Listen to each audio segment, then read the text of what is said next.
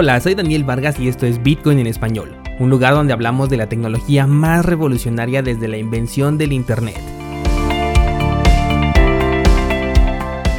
¿Crees que estoy exagerando? Ponte cómodo y déjame ser tu guía en un camino sin retorno, el camino a la descentralización. Viernes 4 de septiembre de 2020, nuevamente estoy viendo mucha preocupación en la comunidad de los descentralizados por la caída del precio de Bitcoin el día de ayer. Y ahí está justamente la importancia de que me sigas en Instagram y de que no te pierdas ningún episodio, porque ya lo veníamos platicando sobre esta probabilidad. Creo que desde el día domingo, si no mal recuerdo, ahí en Instagram ya te estaba yo platicando esta probabilidad.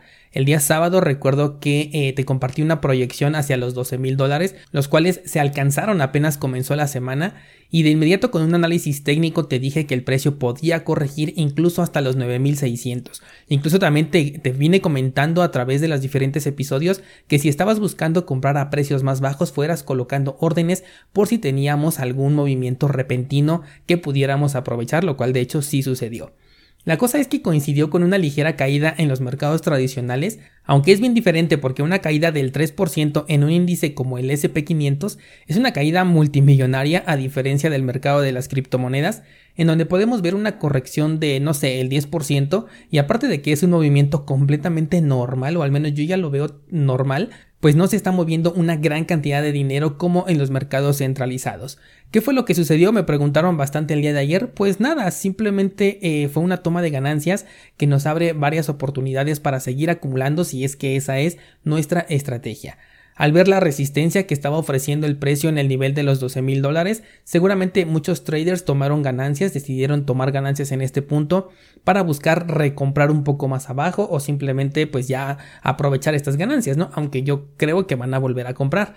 Mantengo todavía mi objetivo eh, más lejano en los 9600 por ahora Em, estamos todavía por encima del soporte eh, de, que estaba marcando esa línea que en su momento fue de resistencia, que venía desde el 2017. Y bueno, ya otra historia será si el precio baja de los 9400. Por ahora solamente estoy viendo oportunidad en el mercado cripto y por supuesto la vamos a aprovechar. Pasemos ahora sí con las noticias y voy a comenzar con una nota que te compartí ayer por Instagram. Me pareció bien interesante porque era un mensaje de la representante del Fondo Monetario Internacional que hizo hace más o menos como tres años y medio diciendo que cinco años en el futuro los bancos comenzarían a aceptar criptomonedas. Perdón. El interés me surgió porque estamos viendo indicios de que esto se convierta en una realidad. Y todavía falta un año para que el objetivo en tiempo que, se estipuló en esta nota eh, se alcance. Pero ya estamos viendo interés por algunos bancos de crear bóvedas de resguardo para criptomonedas. Obviamente no me refiero a bóvedas físicas, sino a servicios de resguardo de criptomonedas. Pero así les están llamando, le están llamando bóvedas. Eh, ya tenemos un banco, de hecho, que ha creado su propia moneda en Líbano, que además va a ser coleccionable, una moneda que ya viene de un banco central. En Alemania también ya se dijo que el próximo año puede ser el definitivo para la adopción cripto. De hecho, se marcó enero como, como la fecha eh, eh, de inicio. Y por supuesto, sin dejar atrás los intentos por crear su propia mal llamada criptomoneda nacional que estamos viendo en diversos puntos del mundo. Esto es algo que genera noticia, pero como te he comentado, en realidad no beneficia mucho al sector de las criptomonedas, más allá de que les entrega una cierta, eh, un cierto nivel de resistencia a que las puedan prohibir. Porque obviamente no van a prohibir algo que estén utilizando los bancos, estamos de acuerdo. Fuera de ello, el sector no se ve beneficiado en lo absoluto y es lo que te comentaba ayer cuando estábamos comparando los tokens de DeFi con, con Bitcoin. Y es que Bitcoin no depende de la adopción. Estaba yo leyendo un tweet, no recuerdo ni de quién era, pero decía que la adopción de Bitcoin era más pobre de lo que se estaba esperando. Y bueno, yo he comentado abiertamente que no estoy esperando una adopción masiva y te sugiero que tampoco la esperes, no estoy buscando que la gente abandone el fiat para pasarse a Bitcoin así de manera masiva, sobre todo porque los gobiernos no van a permitir esto. Lo que en su lugar yo vería que harían sería crear su propia criptomoneda o bien eh, comenzar a aceptar las criptos para que ellos también obtengan una tajada sobre esto, porque es la mejor forma en la que pueden, entre comillas, atacar al sector o más bien dicho, rendirse ante él porque no lo pueden detener.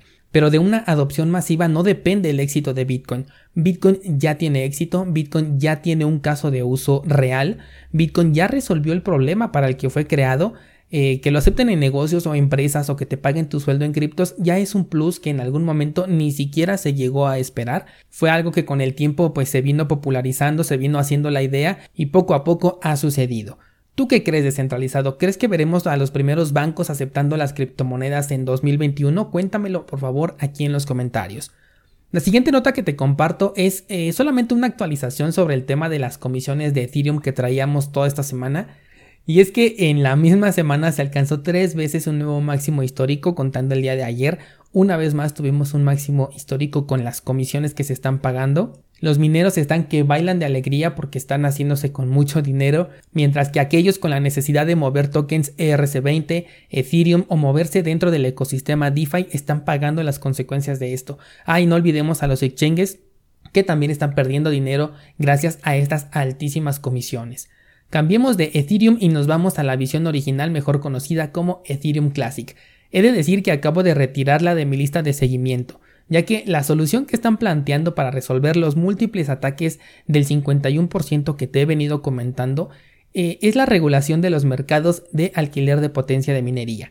Parece ser que la descentralización solamente es conveniente y es una bandera en ciertos casos, pero cuando ya no saben cómo enfrentar los problemas, van y piden ayuda a las instituciones centralizadas. Qué incongruente me parece esto, y aunque solamente es una posible solución de la que se está hablando, que se están planteando, y su aprobación y ejecución llevaría meses enteros, yo desde hoy ya eliminé esta moneda de mi lista de seguimiento, ya te he compartido cuáles son las monedas que estoy siguiendo nada más de manera visual y bueno, Ethereum Classic estaba en esta lista, pero a partir de hoy deja de interesarme por completo. Creo que rendirse a la centralización antes de aceptar la propuesta de, Charles Hoskinson fue eh, la peor de las cartas que podrían jugar. Fíjate cómo van cambiando las cosas en este sector descentralizado. Recuerdo bien que hace un par de meses yo te comentaba que Ethereum Classic podía ser un fuerte candidato para que los proyectos de Ethereum Vitalik Vision migraran y hoy simplemente ya ni siquiera está en la competencia. Por eso siempre hay que mantenernos actualizados porque todo cambia de un día para otro en este sector que es tan volátil. Que por cierto, ¿te acuerdas que cuando sucedió el primer ataque eh, yo te dije que estaba especulando que Vitalik y compañía podrían estar detrás de los ataques de Ethereum Classic? Pues según el artículo que redacta lo que te estoy platicando en este momento, dice que los mineros de Ethereum, Vitalik Vision, podían estar detrás de estos ataques, o al menos de este último que se dio en, en esta semana. Así que es un paso en dirección de la hipótesis que en ese momento te comenté, pero creo que de ser así, mejor deberían de preocuparse por sus propios problemas, porque un paso en falso y Polkadot se les va encima en un abrir y cerrar de ojos a estos de Ethereum que están en la cuerda floja. Pasemos a otra eh, noticia y los que sí vieron su inversión caer en un abrir y cerrar de ojos son aquellos que invirtieron en Bitcoin Vault. Espero que ningún descentralizado se haya visto afectado, han sido muchísimas las personas que me han preguntado sobre Bitcoin Vault y en todas ellas he sostenido que se trata de una vil estafa. En este momento los rumores sobre, sobre que es una estafa se están haciendo muy fuertes luego de que el último mes perdiera casi el 100% de su valor con respecto al precio inicial de este mismo mes. Y aunque estamos, bueno, del mes de agosto. Y aunque estamos en un mercado bajista, hay varios indicios que dejan huella apuntando a que los estafadores están tomando ganancias, o sea, las personas que, que te están motivando a invertir en esta moneda, y que el proyecto se está desmoronando.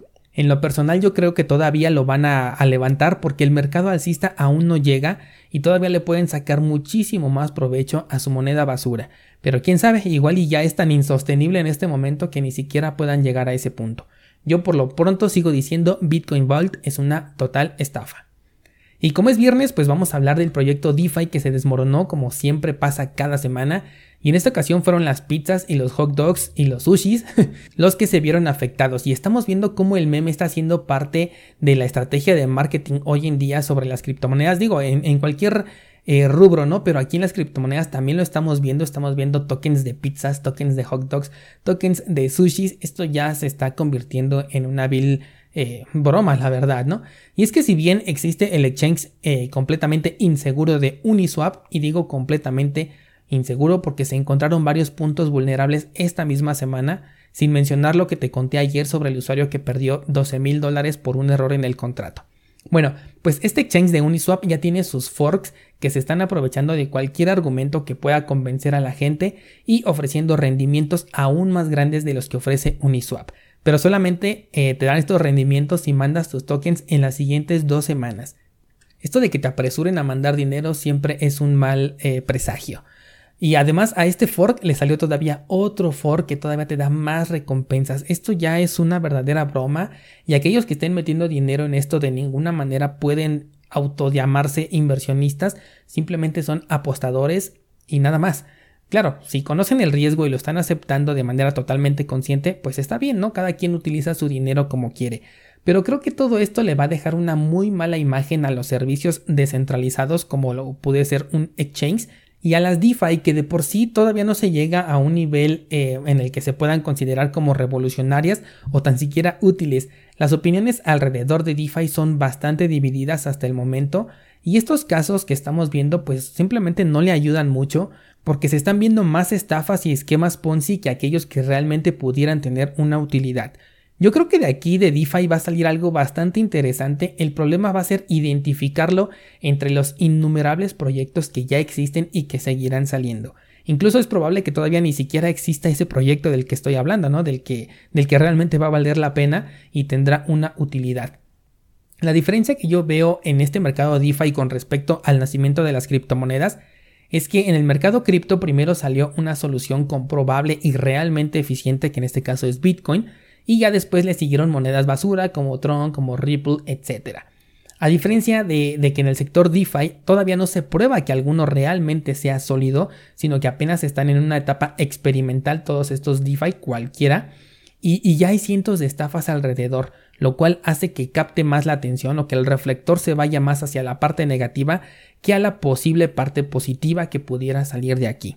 Tan es así que, por ejemplo, le quisieron dar medio millón de dólares a Tom Base por promocionar una DeFi. Qué mala estrategia, ¿por qué escoger a Tom Base que de por sí ya dice que todas las demás criptomonedas son, eh, son basura? Esta persona es maximalista de Bitcoin y ofrecerle eh, dinero por promocionar una DeFi en primera habla mal de, de este proyecto que no se dio el nombre y en segunda pues es una mala estrategia porque cómo escoger al señor Tom Base para esto. Yo no he visto que Bitcoin pague alguna vez por campañas de publicidad y eso es parte de lo que lo hace muy superior a todo el sector entero de criptomonedas y de tokens. Y ojo, no soy maximalista, le tengo mucho aprecio a mis Dogecoins que tengo por ahí todavía guardaditos. Y bueno, pues con eso cerramos esta semana descentralizado. Hoy subo clases sobre carteras nativas de criptomonedas en cursosbitcoin.com. Los viernes estamos avanzando ahorita con el curso de carteras cripto para que no caigas en errores como aquel señor que perdió 1400 bitcoins esta misma semana. No te pierdas el programa de lunes también porque vamos a platicar sobre lo obsoleto que se está volviendo Bitcoin.